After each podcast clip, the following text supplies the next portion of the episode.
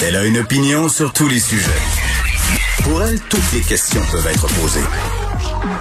Geneviève Peterson. Cube Radio. Salut tout le monde, bienvenue à l'émission. Merci de vous joindre à moi pour les prochaines deux heures et demie. On va se parler évidemment de violence conjugale. On va continuer la discussion qu'on a, euh, puis j'ai envie de dire malheureusement parce que j'aimerais tellement ça, puis avoir besoin de l'avoir. Euh, discussion qu'on a depuis euh, quelques jours, voire même euh, quelques semaines. bon, en rapport évidemment à ce septième féminicide, cette femme qui a perdu la vie, qui avait été hospitalisée samedi dans la région de Montréal. puis on parle des enfants ce matin euh, en une du journal de Montréal, sept féminicides en moins de deux mois qui euh, laissent 14 orphelins, c'est quand même euh, pas rien. et c'est un sujet, la question des enfants qui sont pris au cœur de la violence conjugale, qui est souvent peu abordé parce qu'on se concentre sur ce que vivent ces femmes-là et c'est bien. mais rappelez-vous, on s'en était parlé, je pense, ça fait deux semaines. Qu'est-ce qui se passe? Qu'est-ce qu'ils vivent comme conséquence ces enfants-là qui sont peut-être pas victimes de violence? Ça arrive qu'ils sont eux aussi victimes de violence, mais un enfant qui grandit dans une atmosphère de violence conjugale et pire, un enfant qui perd l'un de ses deux parents euh, à cause de la violence conjugale. Imaginez les répercussions que ça doit avoir sur la vie de ces enfants-là. Euh, donc, on va parler de ça. Euh, on va revenir aussi sur un reportage du 24 heures sur les éleveurs de fond de cours. Vous savez, vous connaissez mon amour des chiens, mon amour des animaux. puis j'arrêterai vraiment pas de taper sur ce clou-là parce que c'est pire que jamais. Il faut absolument regarder ce vidéo qui est sur le site du 24 heures vraiment, là, on voit de nos yeux euh, ce que ça fait quand on achète un animal de compagnie sur Kijiji. Il y a un couple qui s'est fait avoir, a payé des milliers de dollars pour adopter un chiot, un chiot qui a des problèmes neurologiques. Euh, on parlait de frais vétérinaires là, avec Lucie Hainaut un peu plus tôt la semaine dernière. Euh, là, on demandait à ces gens-là de payer un test qui coûtait 3000 dollars, ce qui est pour ainsi dire le prix du chien. puis vraiment, c'est un c'est un bon complément au reportage de JE qu'il y a eu récemment sur la question. Donc, on en parlera. Et on aura aussi Sylvain Godreau, euh, député péquiste de Jonquière, porte-parole euh, du troisième groupe d'opposition en matière d'environnement, parce qu'on va se parler de GNL, le BAP, qui dit, écoutez, là, GNL, euh, ce serait vraiment pas bénéfique pour l'écologie. Je pense que c'est pas une surprise pour personne. puis on va essayer de comprendre pourquoi, en majorité, la population au Saguenay semble favorable à ce projet-là. Hier, on parlait avec Manon Massé de l'économie des régions qui est articulée essentiellement souvent autour de ces industries-là qui sont hyper polluantes. Ce qu'on fait pour délivrer, entre guillemets, les régions euh, de ces industries-là. Et bon, euh, commençons par faire aussi un petit décompte des cas de COVID.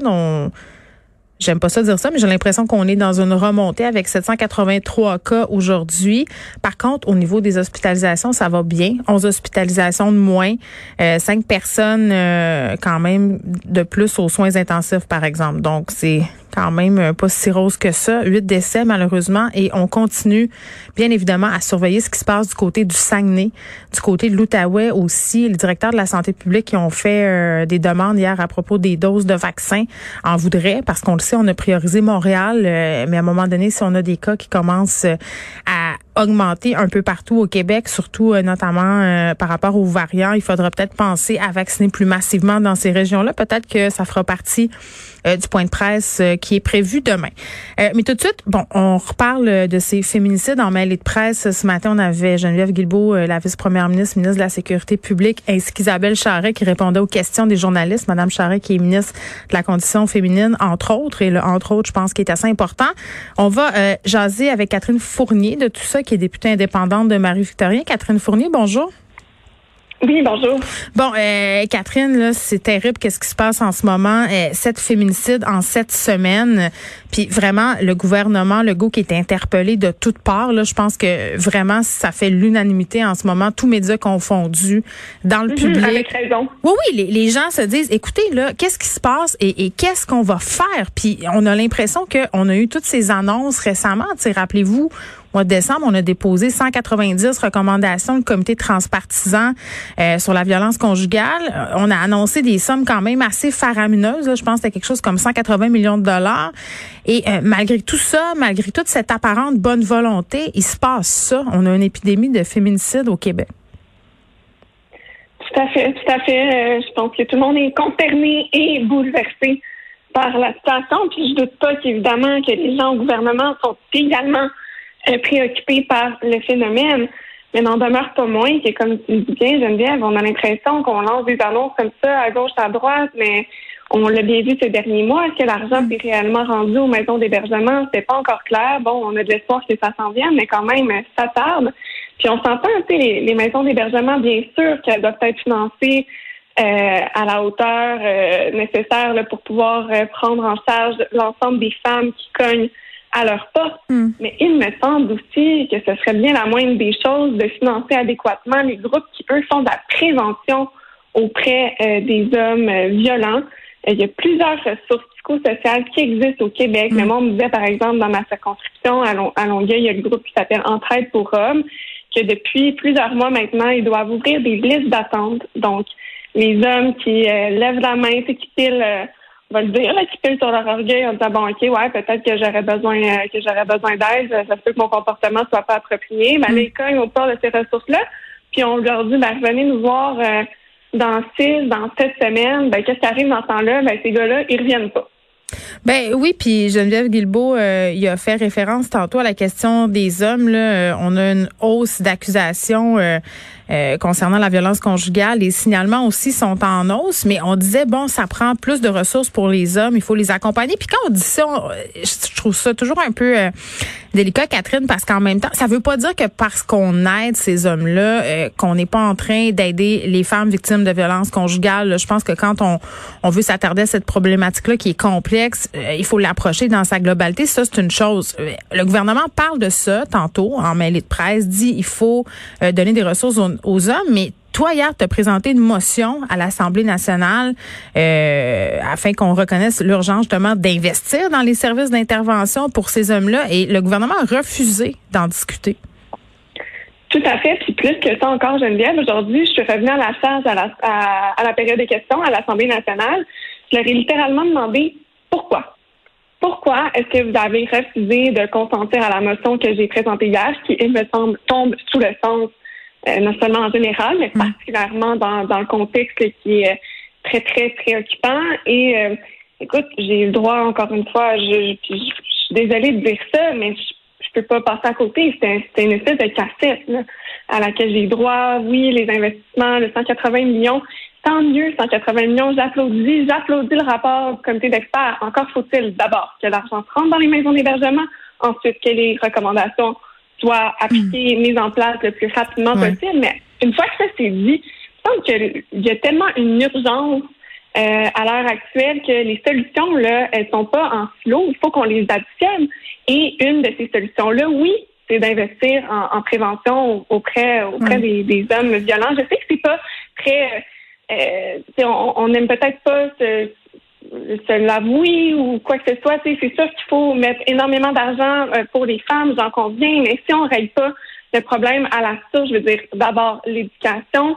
Et d'ailleurs, ces groupes-là qui œuvrent auprès des hommes violents font de la sensibilisation dans les écoles. Alors ça, c'est mm. pas, négligeable.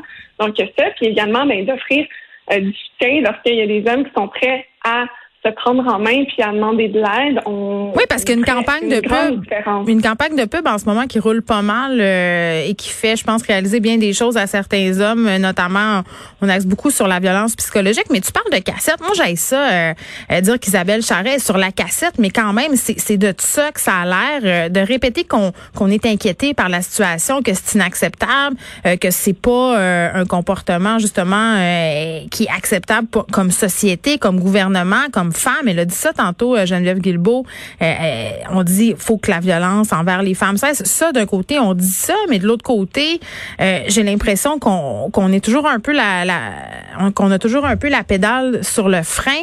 Est-ce qu'on est en train de refuser une motion parce qu'on va faire des annonces importantes demain? Tu sais, moi, je veux, je veux leur laisser le bénéfice du doute, mais une chose est ça, tu sais, l'argent, c'est une chose, là. mais en même mm-hmm. temps, j'ai envie de te dire, cet argent-là aussi, il faut qu'il y ait de la reddition de compte, il faut qu'il y ait de l'imputabilité quelque part. Il y a de l'argent qui est poigné dans les CIUS, dans les CIS. Puis moi, j'entendais des victimes de violences conjugales, Catherine, me dire que oui, il faut aider les maisons d'hébergement, faut qu'il y ait de la place, faut qu'on ait des ressources, mais de l'aide directe financière aux femmes qui sont victimes de violences conjugales, ça peut aussi passer par là parce que combien de femmes qui retournent chez elles parce qu'ils n'ont pas d'argent?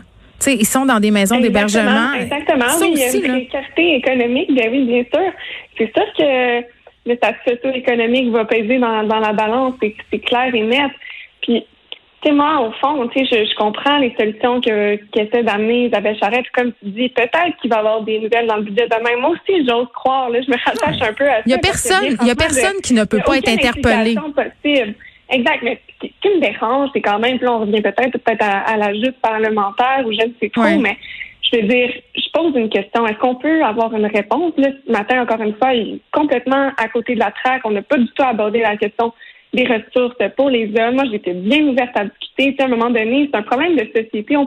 Est-ce qu'on peut dépasser la partisanerie pour s'en jaser puis de pas seulement se dire on va faire des, belles annonces? Et qu'est-ce que ça aurait changé? Même s'il y a de l'argent dans le budget demain, puis j'espère qu'il va en avoir, qu'est-ce que ça changerait qu'aujourd'hui on dise ben oui, c'est vrai, il faut qu'on agisse euh, sur ce plan-là aussi, puis ben, voir, euh, Madame la députée, il va avoir des bonnes nouvelles demain. Qu'est-ce que ça aurait coûté de faire ça? Je, je la comprends pas. Mais je le sais pas. Mais hier, je discutais de cet aspect là avec Nicole Gibault, la question des hommes justement. Puis bon, dans toutes euh, ces histoires de féminicide, des hommes qui ont des casiers judiciaires euh, par rapport à de la violence conjugale, donc qui sont des récidivistes, euh, des gens qui ont, si on veut, qui sont allés contre leurs conditions, qui ont brisé leurs conditions à plusieurs reprises. Nicole Gibault me disait, ben, ça serait peut-être une bonne chose qu'on les mette en détention préventive et que pour empêcher le pire de se produire, mais aussi pour les accompagner, c'est-à-dire c'est pas seulement de la détention, là, es là pour qu'on t'empêche de commettre l'irréparable, c'est-à-dire d'assassiner ton ex-conjointe, de faire du mal à tes enfants. Puis pendant que tu es en détention préventive, voici de la thérapie, voici de l'aide. Ça aussi, ça pourrait être ah une solution. tout à fait, tu as tellement raison. Puis c'est une excellente suggestion. Je l'ai écouté à euh, Mme Dubois aussi. Puis je suis totalement d'accord. À un moment donné, je pense qu'on doit avoir la réflexion en tant que société. Je veux bien la présomption d'innocence. C'est sûr que c'est un principe important dans le milieu de la justice. Mais on peut-tu réussir à avoir un équilibre aussi dans tout ça? les femmes, euh, les, les, reportages du devoir étaient très très, très manifestes à cet égard-là. C'est de dire, finalement, c'est les femmes qui sont en détention parce qu'elles sont traquées, elles sont mm obligés justement d'aller dans, dans les maisons d'hébergement parce qu'elles se sentent pas en sécurité. Mm. Il semble que là, il y a vraiment un renversement de, de cette balance-là, puis il y a nettement lieu à améliorer cet équilibre. Oui, ce qu'elles me disent, les femmes aussi victimes de violence, c'est que le système semble fait euh, pour les agresseurs et pas pour les victimes. Et en ce sens-là, je parlais à Simon-Jean Barrette, ministre de la Justice du tribunal dédié. Euh, on est supposé de le mettre en branle, de le mettre en place, un tribunal qui serait dédié aux violences conjugales, aux violences sexuelles. Ça pourrait venir aider ces femmes victimes là qui se, euh, qui se sentent souvent euh, par le système. Tu sais, c'est pas drôle de se dire que quand tu es une victime euh, de violence conjugale, tu rien à dire sur ton dossier, tu choisis pas ton procureur, tu rien à dire sur les chefs d'accusation, on tient pas nécessairement compte des antécédents de monsieur.